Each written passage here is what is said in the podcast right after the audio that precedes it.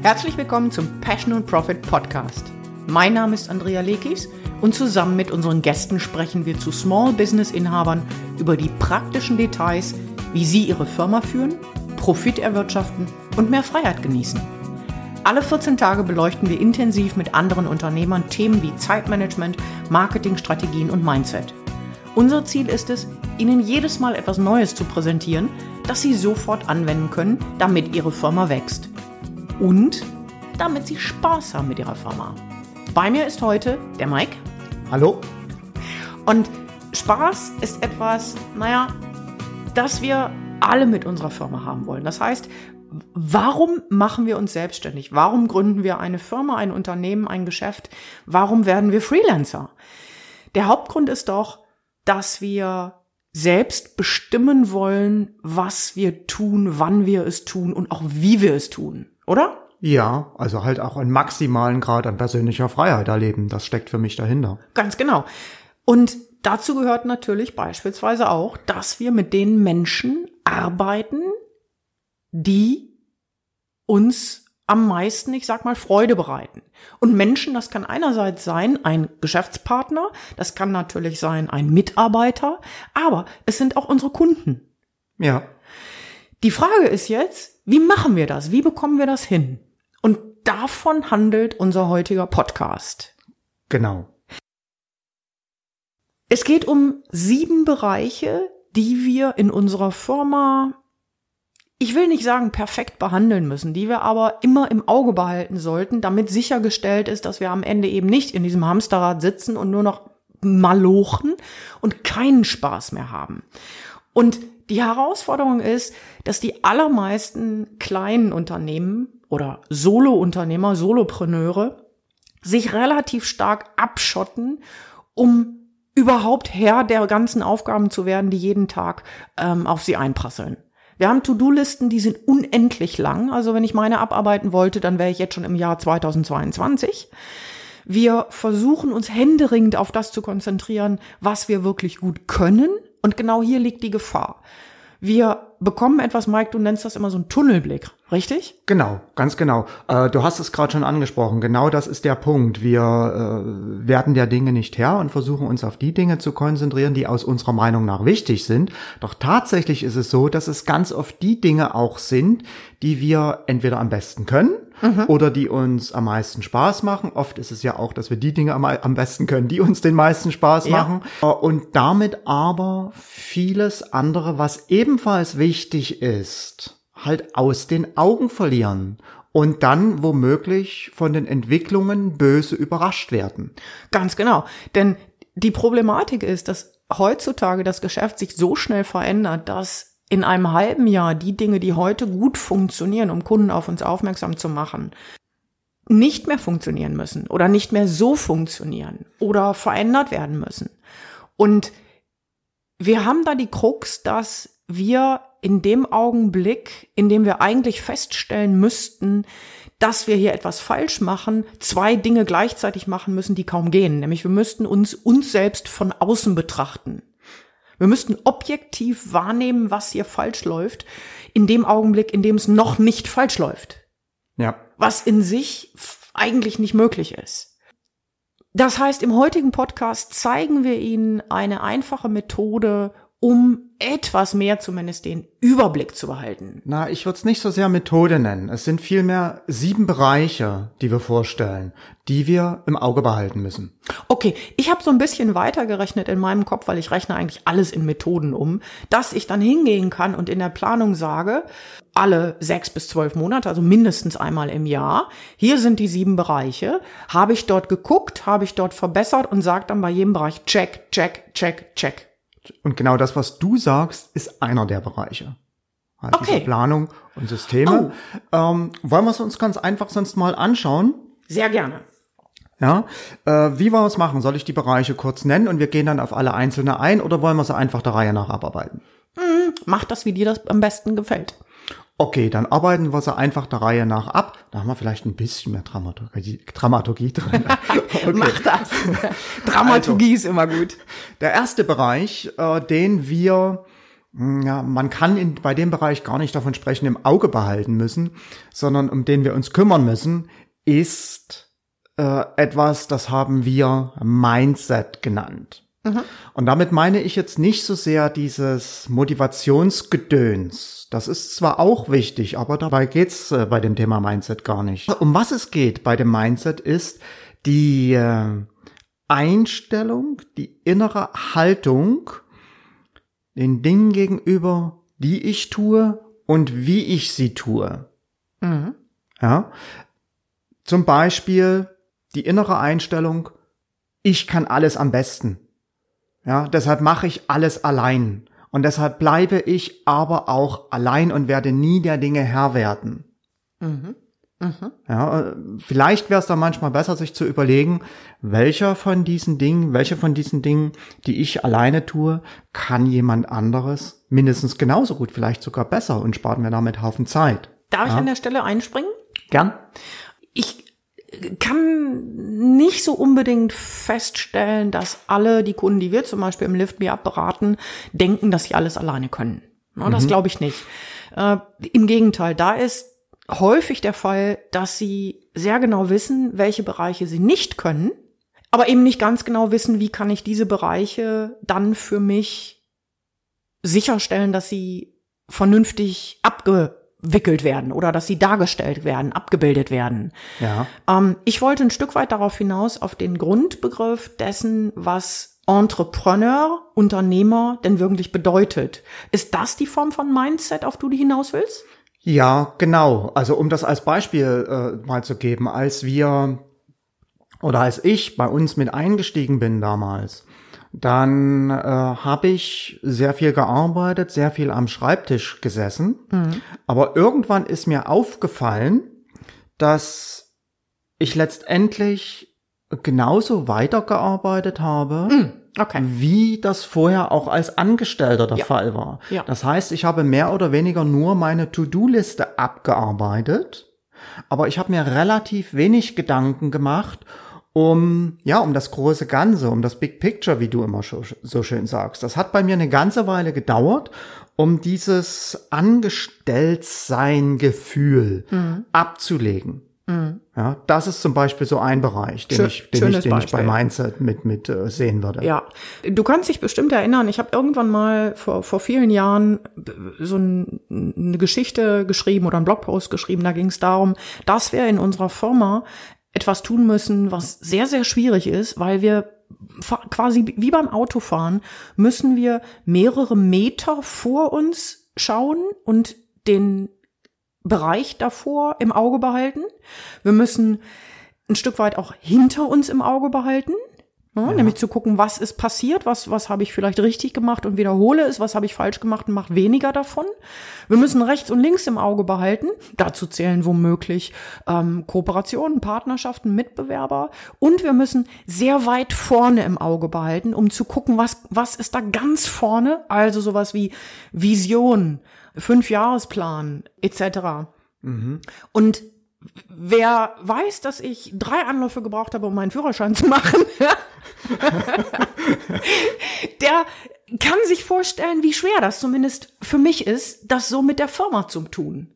Ja. Weil diese Gleichzeitigkeit muss man planerisch umsetzen. Ich greife jetzt nicht vor, keine Sorge. Da kommen wir dann später nochmal drauf, wie wir das im Detail machen können, um genau diese, das sind ja praktisch fünf Sichten, die man machen muss. Ja. ja in seiner Firma, um das sicherzustellen. Ja, ja. Ist das das, worauf du mit Mindset hinaus willst? Ja, genau, genau. Also letztendlich geht's auch darum, ich kann nicht äh, eine Firma erfolgreich aufbauen, ohne dabei auch persönlich zu wachsen, ohne dabei persönlich auch über meine Grenzen äh, hinauszugehen äh, und, und vielleicht Dinge zu tun, die äh, für mich nicht ganz, die sich für mich nicht ganz so komfortabel anfühlen. Und ganz ehrlich, das ist ein kompletter separater Podcast. Dann schreibt das Thema gleich ja. auf. Genau. Okay. Also, der erste Bereich ist das Thema Mindset. Das heißt, wie gehen wir an die Dinge ran? Wie denken wir über Dinge? Wie sind unsere Einstellungen? Der zweite Bereich, den wir permanent im Auge behalten müssen, ist einer der wichtigsten für mich überhaupt. Ich spreche Pausen ich spreche vom Thema Marketing. Okay, ja. Ja. Und äh, bevor wir jetzt abgleiten in Begriffsdefinitionen, was denn eigentlich Marketing ist, schauen wir uns lieber an, worum es beim Marketing geht, was wirklich Sinn und Zweck des Marketings ist. Und der Sinn und der Zweck des Marketings ist eigentlich der Sinn und Zwe der Zweck eines Unternehmens. Er ist es nämlich, Kunden zu gewinnen und damit auch halt letztendlich Aufträge zu gewinnen. Mhm. Das ist die Aufgabe des Marketings. Da spielt es jetzt gar keine Rolle dabei, so sehr wie ich das mache, ja, ob ich das äh, mit Social Media Marketing mache, ob ich Newsletter Marketing mache, ob ich Werbung in, in Zeitungen schalten. Das alles kann ich tun fürs Marketing, aber letztendlich ist das Ziel, um das es geht, Kunden zu gewinnen und Aufträge zu generieren. Wenn man so will, gehören dazu die Bereiche auch ja, Promotion, das hatte ich ja schon angekündigt, also natürlich auch entsprechende Angebote zu erstellen. Da gehört für mich aber auch die Überlegung dazu, wie bringe ich meine Angebote an den Kunden? Also das ganze Thema Distribution. Da gehört für mich natürlich auch dazu, wie ist meine Preisstruktur? Auch das ist Marketing, Pricing. Wie gestalte ich das passend zu meinen Kunden? Ganz wichtig, was immer vergessen wird an der Stelle, ist das Thema Support. Kundenbetreuung. Mhm. Auch das ist Marketing, mhm. weil das ist die Stelle, an der ich von den Problemen meiner Kunden erfahre, die ich dann natürlich nutzen kann, um meine Angebote weiterzuentwickeln. Ich höre aber auch, was den Kunden wichtig ist und kann das in meine Marketingbotschaften reinpacken.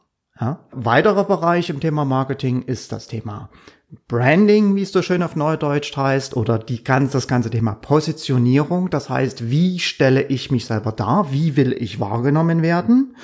Und nicht zu vergessen ist auch das ganze Thema Marktanalyse. Das heißt, wer genau sind meine Kunden? Was wollen die Kunden? Was ist wichtig für die?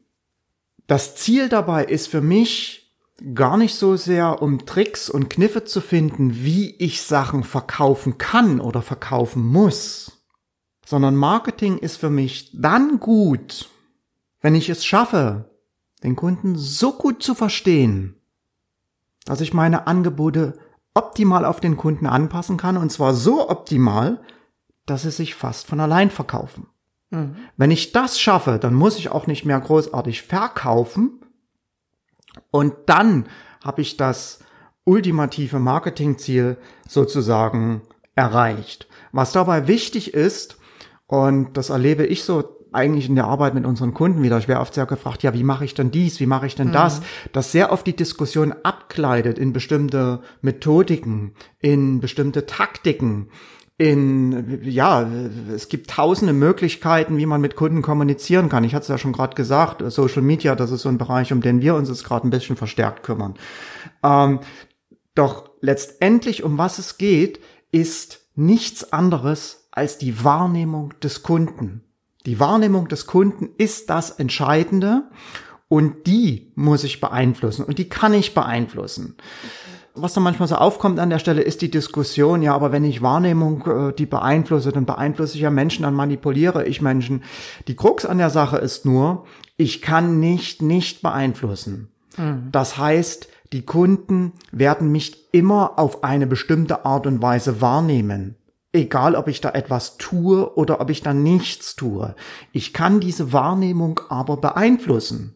Zum Beispiel, indem ich eine Marktanalyse sauber mache und dann mit den Kunden kommuniziere auf die Art und Weise, die den Kunden wichtig ist, indem ich äh, meinen Support entsprechend gestalte, dass Kunden sich ernst genommen fühlen, weil das sind auch die Dinge, die die Wahrnehmung des Kunden beeinflussen. Ja, also Marketing ist im zentralen Kern eine die Arbeit an der Wahrnehmung des Kunden von mir, meiner Firma und meinem Angebot. Okay gefällt mir. Kann ich was zu beitragen? Uh, dafür sind wir hier. Good point. Ähm, ich möchte starten mit der Gewichtung dieses, dieses Bereichs. Ja. Das, du hast ihn als zweiten Bereich genannt und du kennst ja auch den, einen der bekanntesten, wichtigsten Ökonomen, Peter Drucker. Genau. Ist witzigerweise, obwohl ich in Englisch ausspreche, ist ein Österreicher, der in die USA gegangen ist. Und Peter Drucker hat vor langer, langer Zeit gesagt, die zwei wichtigsten Bereiche in einem Unternehmen sind Marketing und Innovation. Genau. Ich muss gestehen, ich habe das irgendwie so gestern erfahren. Nein, Quatsch. Aber wirklich sehr spät. Mir ist sehr spät erst bewusst geworden, dass es hier so ist, dass diese beiden Bereiche exorbitant wichtig sind und wir sie praktisch nie aus den Augen verlieren können oder dürfen. Der Grund ist, dass sich unsere Kunden schlicht und ergreifend verändern. Weshalb Innovation so wichtig ist. Marketing, du hast es gerade komplett gesagt, bezieht sich darauf, dass der Kunde mich wahrnimmt. Und wie der Kunde mich wahrnimmt. Und wie der Kunde mich wahrnimmt. Wie der Kunde mich wahrnimmt, ja. Innovation bezieht sich darauf, wie der Kunde mich womöglich in zwei, drei, vier, fünf Jahren wahrnimmt. Genau. Und die Innovation ist bei uns eigentlich auch schon der dritte Teil, um den ich mich kümmern muss. Ganz genau. Der dritte Bereich. Und dazu gehört, dass ich nicht nur bedenke, was mein Kunde heute braucht, sondern auch überlege, was mein Kunde womöglich morgen oder übermorgen braucht. Ja. Oder ihn mitnehme auf diese Reise zu einem Ziel, das er hat, das aber auch wir natürlich haben. Also für mich ist Marketing, du hast das wunderbar gerade ausgedrückt, insofern muss ich das gar nicht ergänzen. Marketing ist für mich die Fähigkeit, mich so zu positionieren, wie ich bin, um mit meinen perfekten Kunden den bestmöglichen Kontakt herzustellen. Was natürlich so eine, eine sehr schwammige Formulierung ist, weshalb du es auch sehr viel besser formuliert hast. Aber wir vergessen manchmal beim Marketing, dass es tatsächlich auch um diese Soft Facts geht. Weshalb für mich Marketing ganz viel damit zu tun hat, wie bin ich als allererstes? Welche Kunden möchte ich haben? Ja. Das heißt, damit kann ich auch die Wahrnehmung steuern. Denn ich weiß ja dann, wenn ich weiß, wie ich bin, welche Kunden ich haben möchte, mit welchen Kunden ich die beste Arbeit leiste, mhm. kann ich dann hingehen und sagen, okay, wo erreiche ich die? Wie erreiche ich die? Und letztlich ist es für mich ganz entscheidend, dass mein Marketing immer auch diesen Aspekt, ganz wesentlichen Aspekt enthält. All die Kunden, mit denen es mir nicht so gut gelingt, meine beste Arbeit zu leisten, von vornherein auszuschließen. Ja. Das heißt, Marketing besteht für mich daraus zu sagen, pass auf, ich kann ja einige Sachen exzellent, aber eben nur mit ganz bestimmten Menschen, weil bei anderen Menschen bin ich nicht so gut. Ja. Und was ich ganz interessant finde bei unserem Gespräch jetzt gerade, wenn man jetzt mal zurückspringen würde in diesem Podcast an die Stelle, wo wir mit dem Bereich Marketing angefangen haben und sich das nochmal anhört, mhm. dann würde einem Folgendes auffallen, mhm. dass das Thema Produkt Angebot und Dienstleistung gar keine große Rolle, große Rolle in unserem Gespräch mhm. ge, ge, äh, gespielt hat. Mhm. Ja, dass wir äh, den Kunden in den Vordergrund gestellt haben, dass es viel mehr die ganze Zeit um den Kunden ging, um das, was der Kunde will, um das, was der Kunde wahrnimmt. Und das ist auch ein ganz wesentlicher Aspekt äh, oder was für mich aus meiner Sicht sehr wichtig ist, das zu verstehen, dass es bei Marketing nicht darum geht, möglichst so viele Angebote oder möglichst so viele Produkte wie möglich zu verkaufen.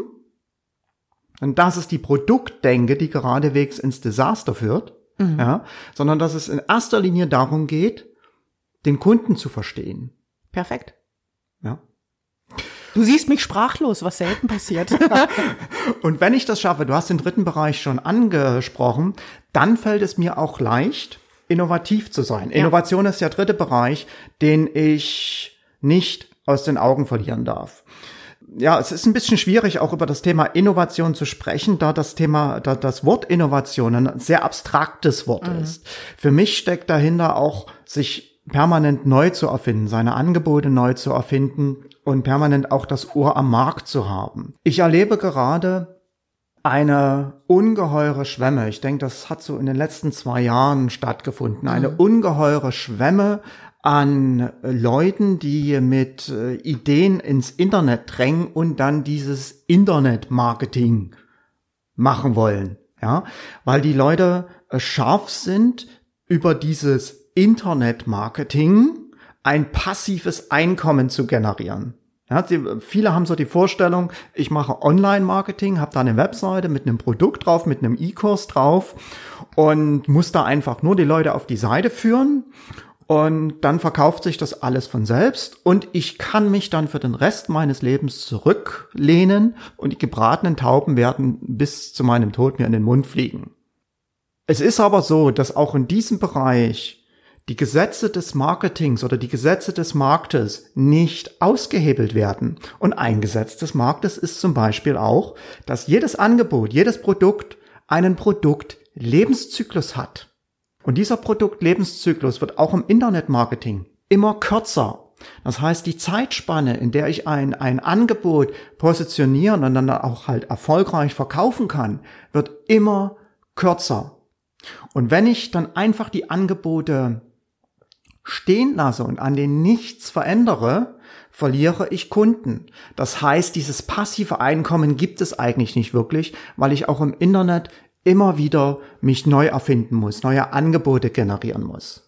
Was natürlich umso härter wird, je mehr Leute dann in einen bestimmten Bereich reindrängen. Und das ist leider Gottes im Internet der Fall, dass dort viele reindrängen können. Die positive Seite ist für mich, dass man dort mit relativ wenig Geld mit 100, 200 Euro ein Business aufmachen kann. Das ist die positive Seite. Die negative Seite ist natürlich, dass ich ungeheuer viel Konkurrenz schnell auch bekomme und mir deshalb Gedanken machen muss, wie kann ich Angebote gestalten, die die Probleme meiner Kunden optimal lösen und die auch von meinen Kunden als solche Angebote, die ihre Probleme lösen, entsprechend wahrgenommen werden. Mhm. Ich habe den Eindruck, du hast da im Moment angesprochen, dieses, dieses Thema mit, den, mit dem Lebenszyklus. Ja. Hm? Du bist bei Gene Schwarz.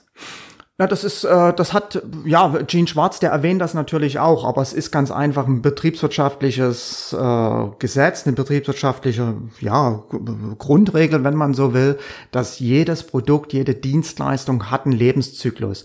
Und der sieht in der Regel so aus, dass ich erst nach einer Weile richtig Geld verdienen kann. Erstmal muss ich ja ein Angebot einführen. Das heißt, ich brauche erstmal die sogenannten Early Adapters. Die, Übersetzt das einmal kurz. Also die, ja, die frühen Vögel, haben wir immer gesagt in der Betriebswirtschaft, ja. Also die Leute, die als erste bestimmte Angebote kaufen, mhm. ja. Und die dann natürlich auch entsprechend darüber positiv kommunizieren, zum Beispiel in Testimonials oder in Social Media oder wie auch immer. Und dann kommt so nach und nach die große Masse, hoffentlich, die meine Angebote kauft. Dann verdiene ich damit auch ein bestimmtes Geld. Dann geht's weiter in die optimalerweise ein Angeboten Produkt zur Cash Cow. Das heißt, ich verdiene auch dann damit Geld, obwohl ich nicht mehr so viel machen muss für Marketing und Promotion und äh, meine Kosten reduzieren sich vielleicht auch in der Herstellung oder äh, weil sich Abläufe bei mir automatisiert haben. Das heißt, ich verdiene überproportional viel, doch dann geht doch nach dieser Cash-Cow-Phase wird ein Produkt oder ein Angebot in die letzte Phase übergehen. Mhm. Und das ist wirklich der allerletzte Moment, an dem ich eigentlich entweder ein neues Angebot schon am Start haben muss mhm. oder mit einer überarbeiteten Version des Angebotes an den Markt kommen muss. Ja, und mit einer überarbeiteten Version ist natürlich nicht unbedingt gemeint, dass ich stelle das so schön fest, zum Beispiel an hier ähm, Waschmaschinenpulver. Plötzlich hast du, ich weiß nicht bei welchfacher Funktionalität wir sind, 15-fache Funktion plötzlich für ein, für ein ähm, Spülmaschinenpulver, einfach um zu sagen, wir haben hier was Neues. Ja? Das ist natürlich nicht neu. Mhm. Und diese Auswüchse entstehen aber, wenn Markenmerken oder Produkte schlicht und ergreifend, wie du sagst, nicht mehr so aktuell sind. Ja, wenn, wenn Märkte überfüllt sind, ganz einfach. Ja, ja. und ich würde gerne vor allen Dingen einen einzigen, einen, einen wichtigen Aspekt. Jean Schwarz ist übrigens ein, ein sehr empfehlenswertes Buch. Wir werden das in den, ähm, in den Ressourcen aufschreiben. Breakthrough Advertising, ja. Ähm, einer der wesentlichen Einsichten von Jean Schwarz ist die Tatsache, dass man ein Bedürfnis nicht aus dem luftleeren Raum kreieren kann. Das ist entscheidend, das ist wichtig. Ja. ja. Ich habe ein schönes Beispiel dafür. Als wann in den 1950er Jahren war es, glaube ich, die Zigarettenindustrie hat früher nur an Männer verkauft. Mhm. Ist mal ernst, können wir uns gar nicht mehr vorstellen, ich zumindest nicht. Und irgendwann hat sich die Zigarettenindustrie gefragt, ja, wie können wir dann dieses ziemlich bekannte Produkt, an dem man nicht viel machen kann, noch mehr monetarisieren? Wie verdienen wir mehr Geld? Und dann dachte man sich, ha, wir haben noch 51 Prozent anderer Menschen auf der Welt als Männer. Sie an. An die verkaufen wir jetzt auch.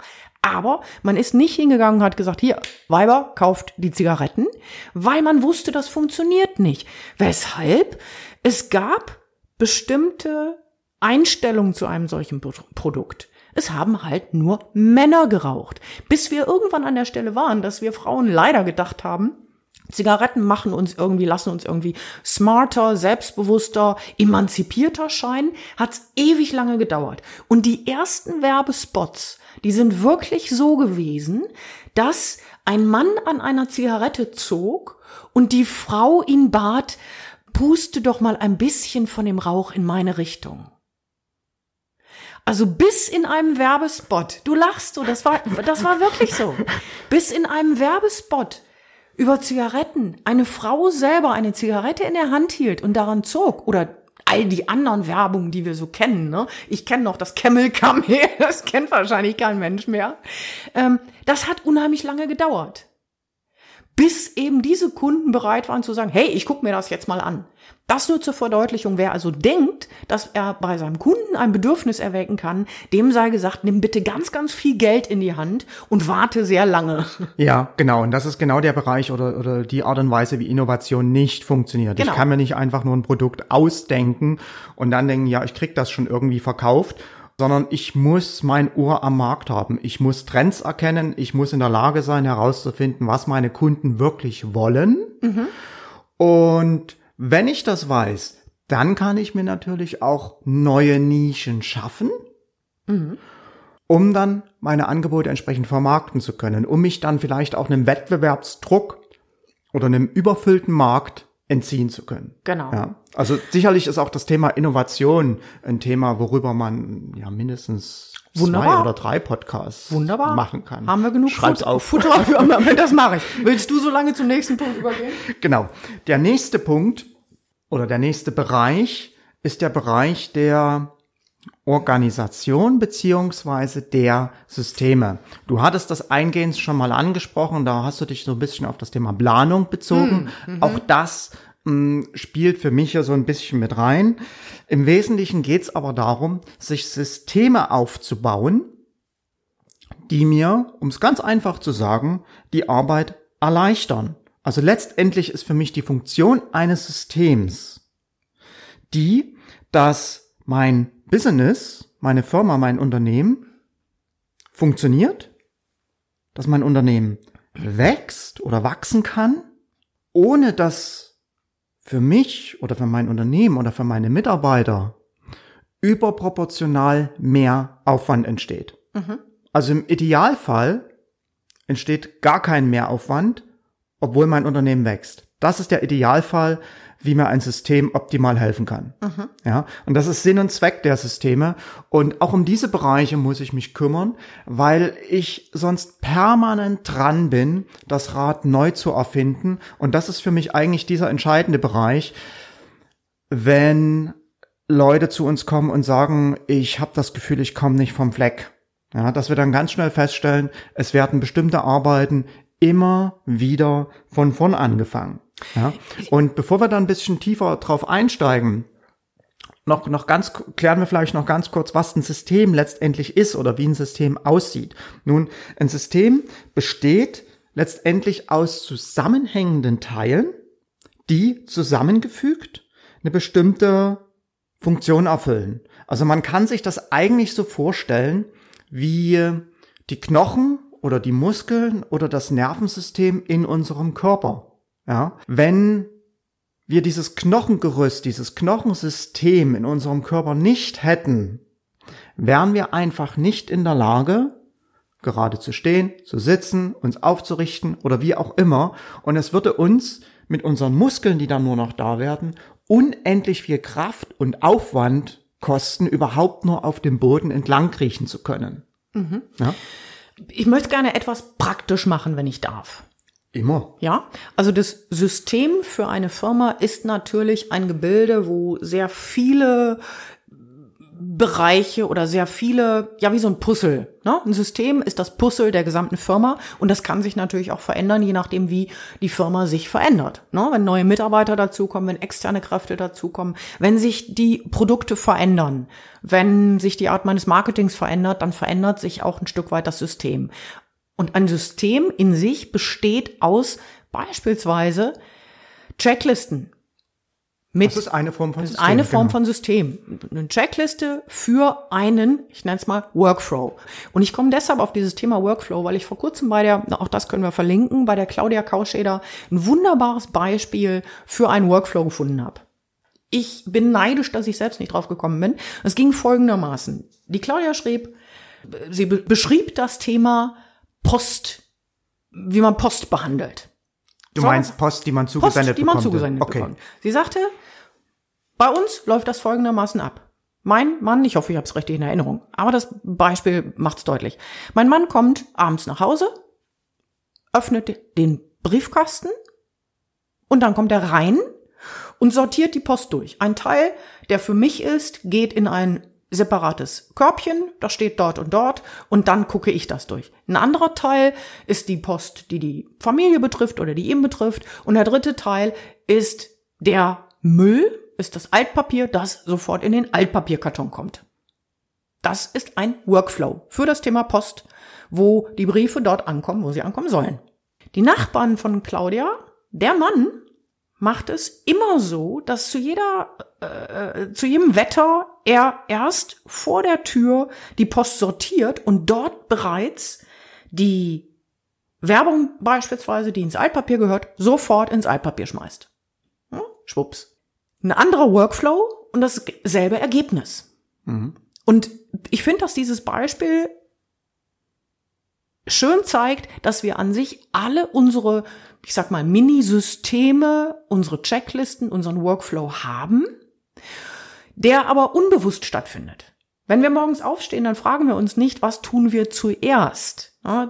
putzen wir uns die Zähne, frühstücken wir dann, duschen wir dann, sondern wir haben alle Abläufe, Routinen, die wir uns irgendwie angewöhnt haben. Manchmal ist es gut, die genauso zu behalten.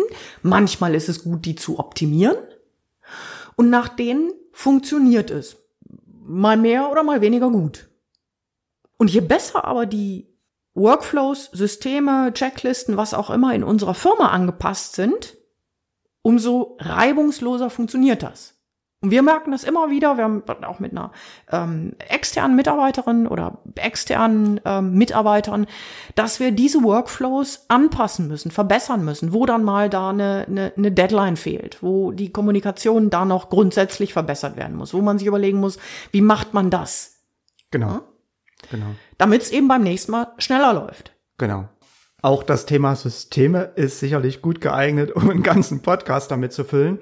Mm. Einen? Oh, Dutzende. Zig, zig, zig. Äh, ich würde ganz gern vielleicht noch zwei Sachen sagen, wie ein System letztendlich aussehen kann. Du hast gerade schon ein Beispiel gegeben für einige äh, unbewusste Systeme, die wir im Alltag anwenden. Mhm. Also, äh, ein System kann sowas Simples sein wie eine Template oder eine E-Mail-Vorlage, die ich immer Stimmt. wieder benutze. Ja. Wir haben zum Beispiel festgestellt bei uns, dass eine Frage in den E-Mails bei uns relativ häufig auftaucht. Mhm. Nämlich die Frage, wenn bei uns ein Online-Kurs gekauft wurden, wo ist die Rechnung? Mhm. Nun, wir wickeln unsere Verkäufe über Digistore ab. Das heißt, Digistore schickt auch die Rechnung raus. Aber offensichtlich ist der Link zu der Rechnung für die Leute nicht gut nachzuvollziehen. Das heißt, die übersehen sehr häufig die Rechnung in den E-Mails von Digistore. Und dann wenden sie sich natürlich an uns mit der Frage, wo ist die Rechnung? Und das ist letztendlich immer der gleiche Text, den wir dann rausschicken. Mhm. Also warum dann jedes Mal die E-Mail neu schreiben? Warum nicht einfach eine fertige E-Mail-Vorlage dafür erstellen? Mhm die ich dann einfach verwenden kann, wo ich nur noch auf den Knopf drücken muss, den Link zur Rechnung einfügen muss und dann habe ich die Sache in fünf Sekunden erledigt. Mhm. Man könnte es auch darüber lösen, dass man äh, FAQs auf der Seite einbindet. Ganz auch genau. das wäre eine Form von System und dann natürlich gleich die häufigsten Fragen dort abbildet. Das wäre noch etwas, was wir in Zukunft an der Stelle tun könnten. Ja. Beziehungsweise, ich erinnere mich gerade daran, dass es für, für diese Problematik ja immer mehrere Lösungen gibt. Ja, ne? ganz genau, Also- ganz genau. Also das ist für mich so die simpelste Form eines Systems. Eine Vorlage, die ich immer wieder verwende. Verstehe, absolut. Äh, die nächste Stufe eines Systems wären dann das, was du gerade angesprochen hast, Workflows, die optimaler oder die, die üblicherweise auch abgebildet werden in Checklisten. Also Checklisten sind die Schritte sozusagen, die ich abarbeiten muss, um eine bestimmte Aufgabe zu erfüllen. Und eine Checkliste hilft mir hierbei, dass ich wichtige Sachen nicht vergesse, dass ich sozusagen mein Gehirn entlasten kann, indem ich einfach nur der Checkliste äh, folge und damit Sachen halt optimal gelöst kriege. Als Beispiele für Checklisten wären das, was wir auch haben, eine Checkliste, um einen E-Mail-Newsletter zu versenden. Ja, dass er auch an die richtigen Leute zum richtigen Zeitpunkt rausgeht. Checkliste wäre auch der Workflow für den Podcast. Ganz ja, genau. Wir, äh, das ist schon etwas komplexer. Dort bilden wir einen gesamten Workflow in Trello ab. Wir nutzen Trello für unsere Workflows und für die Zusammenarbeit mit externen Mitarbeitern, äh, wo dann eine einzelne Karte angelegt wird mit der großen Checkliste drauf, was alles bei dem Podcast zu tun ist. Und die geht dann von Workflow Schritt zu, von Workflow Schritt zu Workflow Schritt. Sag's nochmal. Workflow Schritt zu Workflow Schritt. Fischers Fritze fischt frische Fische. ähm, ja, also äh, das fängt natürlich an bei der Vorbereitung des Podcasts, geht dann über die Aufnahme, über die äh, Post-Production bis hin natürlich dann halt zur Veröffentlichung. Ja. Absolut. Und es sind äh, normalerweise wirklich sehr, sehr viele Schritte. Ja. Ähm, wo sich dann, da, lass mich das bitte ganz kurz noch ergänzen, wo einfach klar ist, dass ein solcher Workflow auch nichts Statisches ist, sondern sich verändert. Ganz genau, ganz genau. Und äh, eine weitere Form für mich, das ist dann äh, nicht in jedem Bereich machbar, aber wir haben es auch in vielen Bereichen umgesetzt, ist dann die Automation. Das heißt, das ist dann ein Prozess oder ein Workflow, der stattfindet, ohne dass ich daran auch noch irgendetwas tun muss. Ein Beispiel hier, wenn sich jemand auf unseren Newsletter einträgt, ganz egal ob auf Telefonart oder auf äh, Passion und Profit, dann bekommt er automatisch dort bestimmte E-Mails zugesendet. Und je nachdem, ob er schon auf unserer Liste ist oder nicht, bekommt er auch zusätzlich eventuell noch ein paar Willkommens-E-Mails zugesendet, die uns etwas näher vorstellen, um dort halt noch mehr Vertrauen und noch mehr eine Beziehung aufzubauen. Und das alles läuft aber vollkommen automatisch ab. Da sitzt niemand mehr, nicht wir beide oder keiner unserer, unserer Leute, sitzt da noch da und klickt da auf irgendwelche Buttons, um irgendetwas zu machen. Ja. Das ist dann, ja, die finale Stufe eines, eines Absolut. Systems. Äh, das mal so als Beispiel. Wie gesagt, man könnte an der Stelle noch stundenlang weiterreden. Ein gutes Buch, was ich hier an der Stelle empfehlen kann zum Thema Systeme, ich weiß gar nicht, ob es das auf Deutsch gibt, ist auf alle Fälle von Sam Carpenter, Work the System. Ah ja, ja, ich Ja. erinnere mich. Ja. Ich glaube, es gibt's auf, auf Deutsch. Ich schaue ganz einfach nach und, Und und, wir stellen die den Link dann mit auf die Genau. Seite, auf die Ressourcenlinks an, zum, zum Podcast. Okay, also, wir hatten bis jetzt Mindset. Ja. Wir haben den Bereich Marketing, wir Ja. haben den Bereich Innovation. Ja. Wir hatten jetzt den Bereich Systeme, es sind vier Bereiche, fehlen noch drei. Und weil das der fünfte Bereich, den ich im Auge behalten muss, ist das Thema Team beziehungsweise Hilfe oder Support, um meine Arbeit erledigt zu kriegen. Und äh, du als ehemalige Recruiting Managerin für Europa bist da eigentlich prädestiniert dafür, um vielleicht dazu so eins, zwei Worte sagen zu können. Ja, das mache ich gerne, Mike. Ähm, zumal ich immer wieder gemerkt habe, dass mein Recruiting-Manager-Hintergrund, also zu wissen, wie man Mitarbeiter einstellt und dann eben in die Lage versetzt, auch einen, einen super Job zu machen, uns immer wieder geholfen hat. Der Punkt ist aber, wie komme ich überhaupt an die Stelle, beurteilen zu können, ob ich Mitarbeiter einstellen muss oder ob ich externe Kräfte benötige, ob ich hier überhaupt es alleine schaffen könnte oder nicht. Das ist, glaube ich, die erste Entscheidung, gerade wenn wir über Solo-Unternehmer sprechen. Und rückwirkend muss ich sagen, ich würde mir wünschen, dass ich oder wir sehr viel eher angefangen hätten, darüber nachzudenken, mit Mitarbeitern zusammenzuarbeiten. Warum? Weil immer dann, wenn ich diese Idee im Kopf habe, ist es eigentlich schon so, dass ich ein Stück weit mit dem Rücken zur Wand stehe. Dass ich entweder überarbeitet bin, ein bisschen in die Richtung Burnout gehe oder mich im Hamsterrad fühle oder sehe, ich habe einen der Bereiche übersehen. Das heißt, mir ist irgendwas passiert. Oder ich merke, dass ich etwas überhaupt nicht gerne mache, dafür aber eine andere Sache, die mindestens genauso wichtig ist, super gerne mache. So, um also zu vermeiden, dass ich unter Druck gerate, ist es extrem wichtig, frühzeitig zu wissen, es gibt die Möglichkeit, jemanden entweder einzustellen oder jemanden teilweise einzustellen, Teilzeit einzustellen, Freelancer, freie Mitarbeiter. Da im Moment der Markt dafür wirklich boomt, nicht wie es noch vor zehn Jahren war, und sie VAs, also virtuelle Kräfte, finden können, verweise ich an der Stelle mal auf den Podcast, den wir da schon gemacht haben. Wir verlinken ihn natürlich mit unserer wunderbaren Mitarbeiterin Damaris Aulinger, mm, wo ich mit ihr sehr viel näher beleuchte, was denn so die Herausforderungen und Punkte sind, die man beachten sollte bei der Zusammenarbeit. Ich beleuchte jetzt etwas mehr nur den Punkt, sich zu fragen, brauche ich das? Und wenn ja, wann brauche ich das? Ob ich das brauche, hängt sehr stark davon ab, was ich mit meiner Firma erreichen will.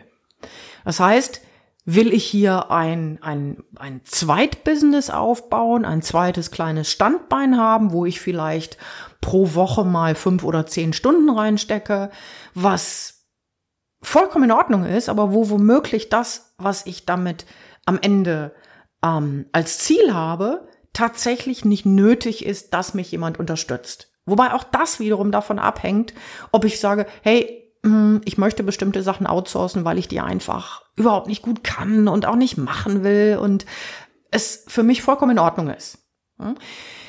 Outsourcing selbst startet schon dabei, dass ich eine Reinigung benutze. Das ist Outsourcing.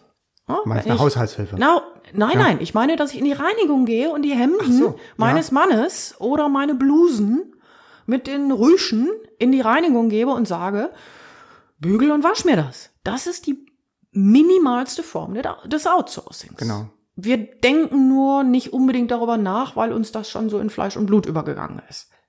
Es kann aber die gleiche Selbstverständlichkeit haben, dass ich hingehe und sage, nimm mal Buchhaltung. Ich source das out indem ich, ne? Und heutzutage ist es einfach so, dass ich jede Menge Dinge outsourcen kann. Du hast es gerade gesagt, Reinigung, also Haushaltshilfe.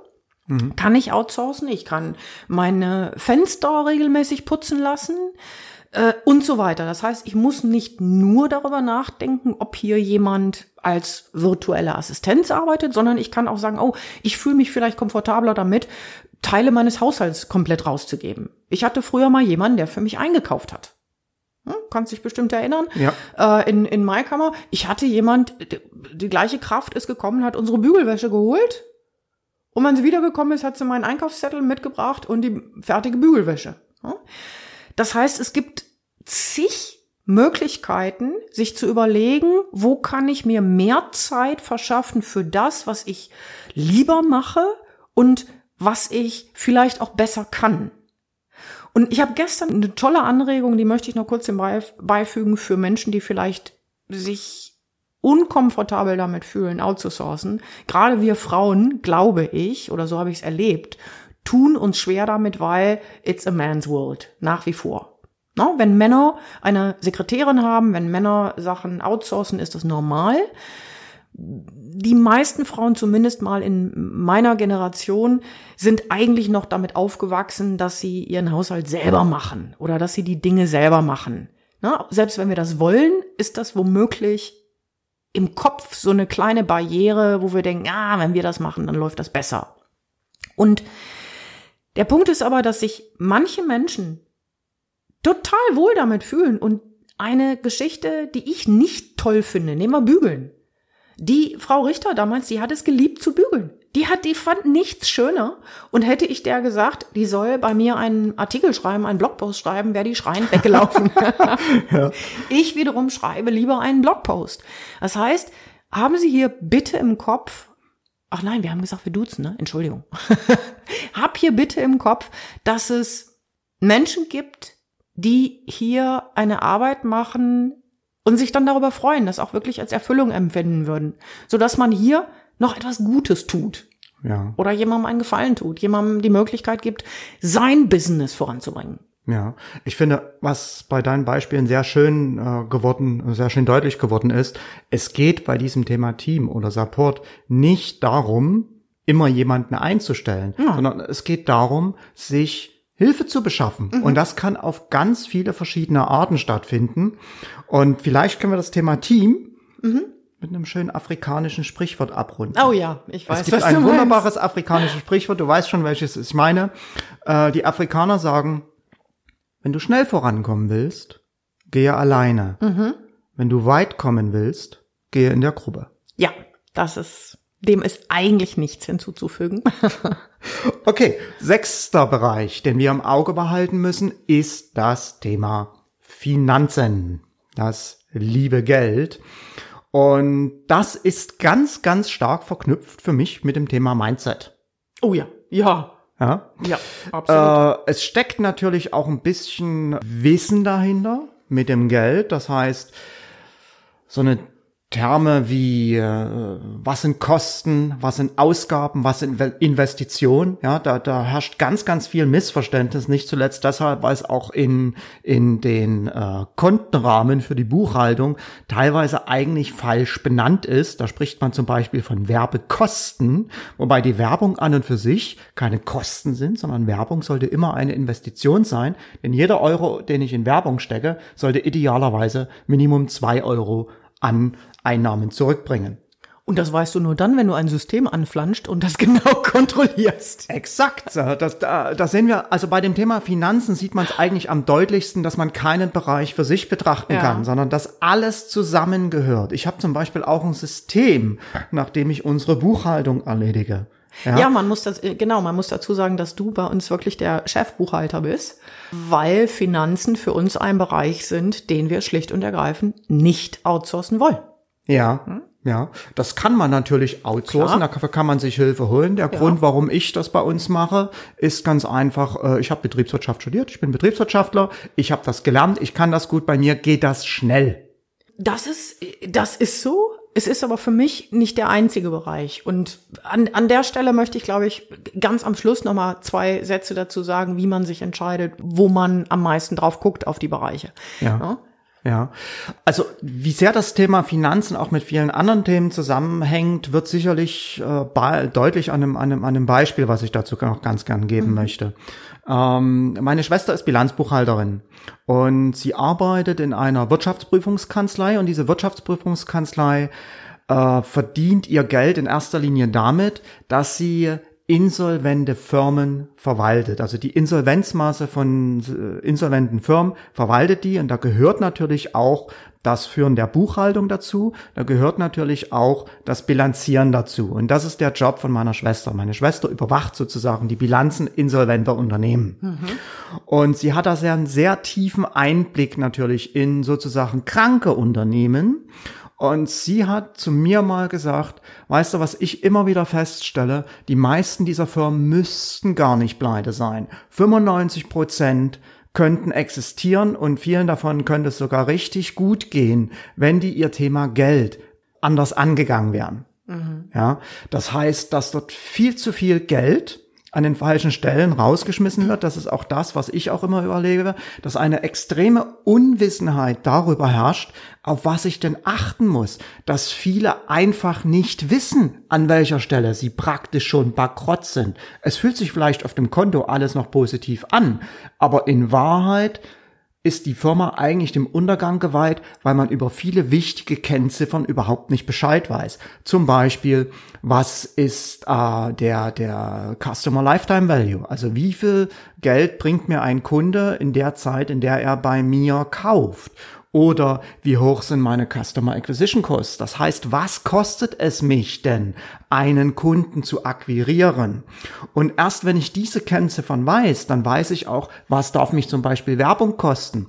Welche Angebote muss ich machen, um meine Werbekosten wieder reinzuspielen? Ja, das alles spielt hier mit rein in das Thema Finanzen. Und wie du sicherlich merkst, und so guckst du auch ein bisschen, können wir allein dazu auch schon wieder einen ganz separaten Podcast machen. Absolut. Und ich merke nur gerade, dass wenn ich jetzt mich gründen oder selbstständig machen würde, würde ich jetzt wahrscheinlich kollabieren. Ich würde den Podcast ausmachen und denken, oh mein Gott, das kann ich alles überhaupt nicht leisten. Also wenn du sprichst von Kosten der Akquisition oder was, wie viel verdiene ich mit einem Kunden. Der Punkt ist, dass es lediglich darum geht, bestimmte Dinge am Anfang zu wissen um in sie hineinzuwachsen. Nichts davon muss man sofort von Anfang an perfekt tun. Und vieles davon, nicht alles, aber vieles von dem, was wir jetzt gerade gesagt haben, ist tatsächlich mit relativ wenig Aufwand und dem Wunderwerk zwischen unseren Ohren, nämlich dem gesunden Menschenverstand, zu regeln.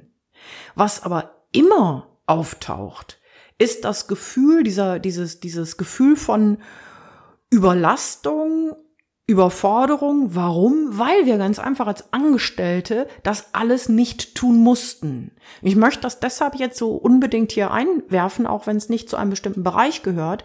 A, weil ich nicht möchte, dass Sie jetzt vollkommen deprimiert äh, sich auf die Couch legen und sagen, oh mein Gott, das kann überhaupt nicht funktionieren.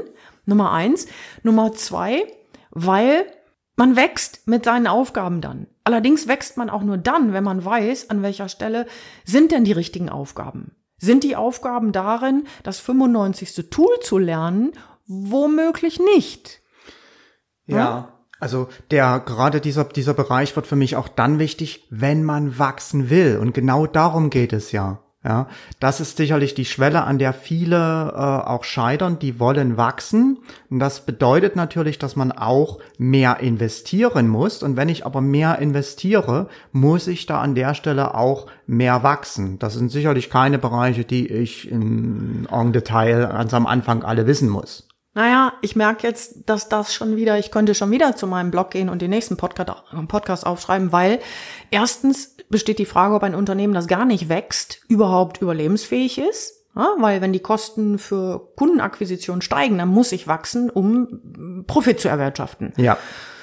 Entschuldigung, ist eine unangenehme Wahrheit, ist aber so. Aber der zweite Punkt ist, dass doch eigentlich jedes Unternehmen, auch wenn es sehr, sehr klein ist, immer an der Stelle ist zu wachsen. Warum? Weil am Anfang meine Umsatzplanung, also das, was ich gerne verdienen möchte, mit Sicherheit nicht das sind, wo ich sage, ja, das ist meine Vision, mein Ziel für in, weiß ich nicht, 24 Monaten. Das heißt, da hast du ja automatisch Wachstum drin. Und um das zu erreichen, muss ich mir überlegen, okay, wie komme ich von A nach B? Ja. Very simple, sind wir wieder beim gesunden Menschenverstand. Ist aber zu machen. Es gibt da Möglichkeiten, Systeme nicht zuletzt. ja. Äh, einfache Systeme, wie man das sicherstellt. Ja, und man könnte hier zum Beispiel auch Überwachungssysteme einführen, die mich dann auf bestimmte Absolut. Sachen hinweisen. Absolut. Ja. ja. Okay. Okay, also der Thema Finanzen bleibt noch ein Thema. Also wir hatten Mindset, Marketing, Innovation, Systeme, Team beziehungsweise Support oder Hilfe, Finanzen, fehlt noch ein Thema und das mhm. ist das Thema Sicherheit. Oh, oh ja. Oh, und das Thema yeah. Sicherheit hat drei Level oder drei Ebenen, wenn man so will. Also da ist zunächst erstmal das Thema rechtliche Sicherheit. Das hat, ist jetzt natürlich keine Raketenwissenschaft, aber für mich gehören also Dinge dazu, ganz simpel stimmt das Impressum auf meiner Seite. Mhm. Äh, wenn ich einen Blog habe, auf dem ich Bilder verwende, mache ich das mit den Bilderrechten äh, richtig. Mhm. Ja, das sind so die einfachen Sachen in dem Bereich. Um mich dort halt nicht angreifbar zu machen, zum Beispiel gegenüber Abmahnungen. Mhm ja, um mhm. mich dort nicht angreifbar zu machen für Wettbewerber. Es gibt natürlich in verschiedenen Branchen dann auch bestimmte rechtliche Sachen, die ich zusätzlich beachten muss. Man denke hier nur an den ganzen Gesundheitsmarkt, Physiotherapeuten oder Ärzte, die nicht so auf die Art und Weise werben können, wie wir das zum Beispiel tun äh, können. Die haben mhm. dort gewisse Einschränkungen, die sie beachten müssen. Ja. Also das Ganze muss ich dort beachten. Das zweite, die zweite Ebene der Sicherheit ist die technische Sicherheit. Gerade dann, wenn ich äh, viel Technik bei mir einsetze, und hier spreche ich jetzt namentlich von Computertechnik, von IT-Technik, darf ich, darf ich dieses Thema heute einfach nicht vernachlässigen. Das fängt auf der simpelsten Ebene an, wie mit, mit dem Virenscanner. Mhm. Ja, das geht aber auch äh, darüber, dass ich regelmäßig Backups machen lasse.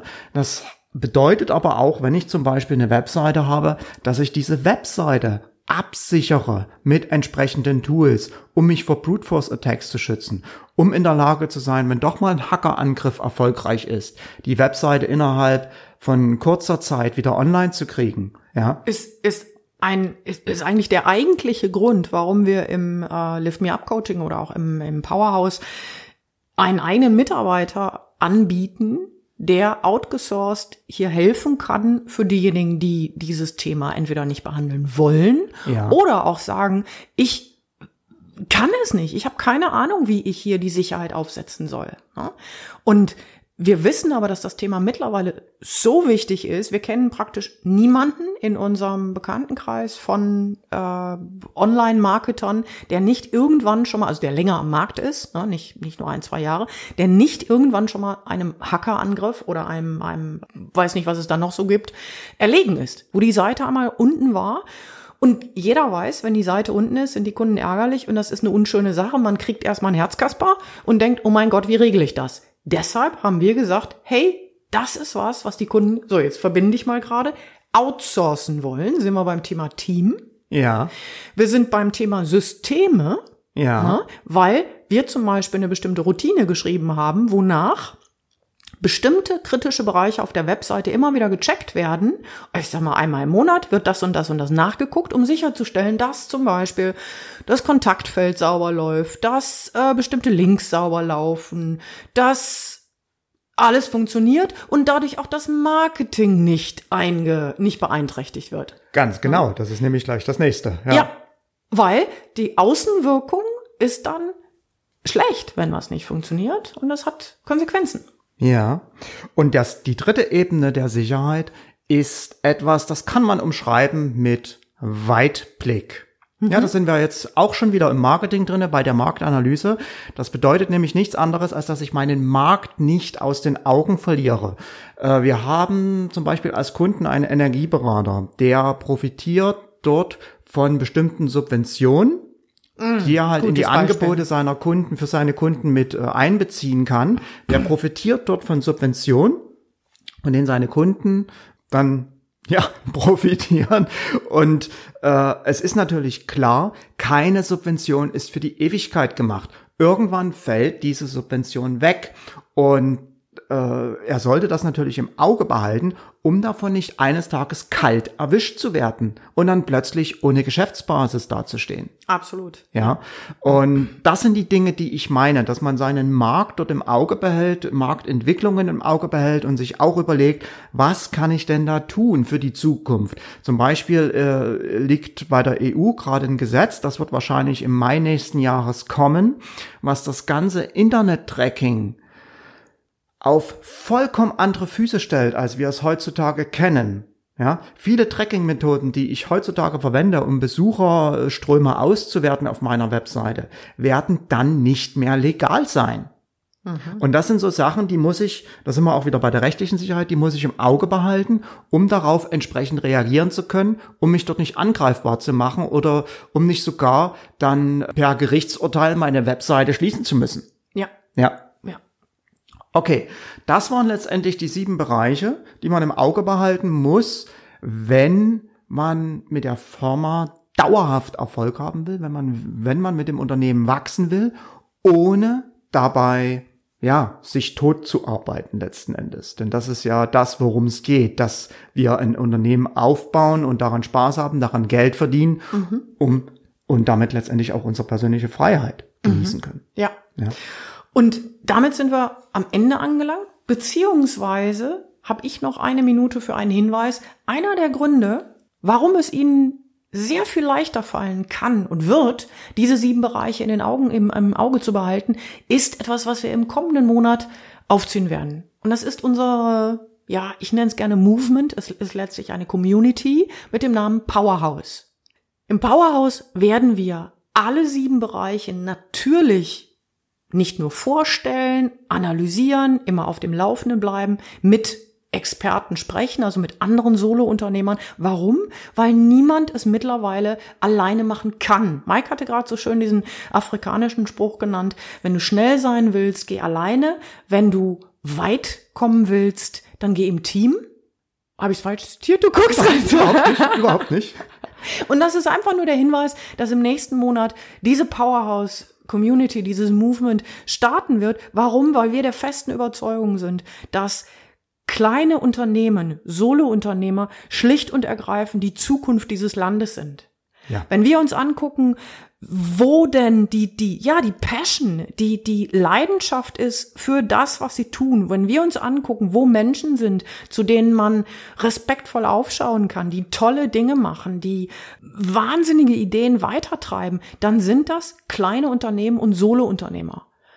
Und nicht die Giganten, die dann irgendwann zu schwerfällig sind, auf Kunden überhaupt zu reagieren. Mhm. Die ihre Kunden eigentlich gar nicht mehr im, im Auge haben unbedingt. Start ist wie gesagt nächsten Monat. Wir würden uns sehr freuen, wenn Sie mal reinschauen. Und natürlich gibt's dazu von uns im Vorfeld noch jede Menge Zeug und Info und du Zeug. hast auch Marketingzeug. Marketingzeug, genau. Wir werden dazu auch ähm, Webcasts machen. Es wird im E-Mail-Newsletter natürlich äh, genau. entsprechende Infos geben. Tragen Sie sich einfach in den Newsletter ein und ja. wir hören uns im Powerhouse. Genau. Herzlichen Dank, dass Sie dabei waren. Hier sind Andrea Lekis und Mike Lekis von Passional Profit und wir hören uns beim nächsten Mal. Bis dann. Tschüss. Tschüss.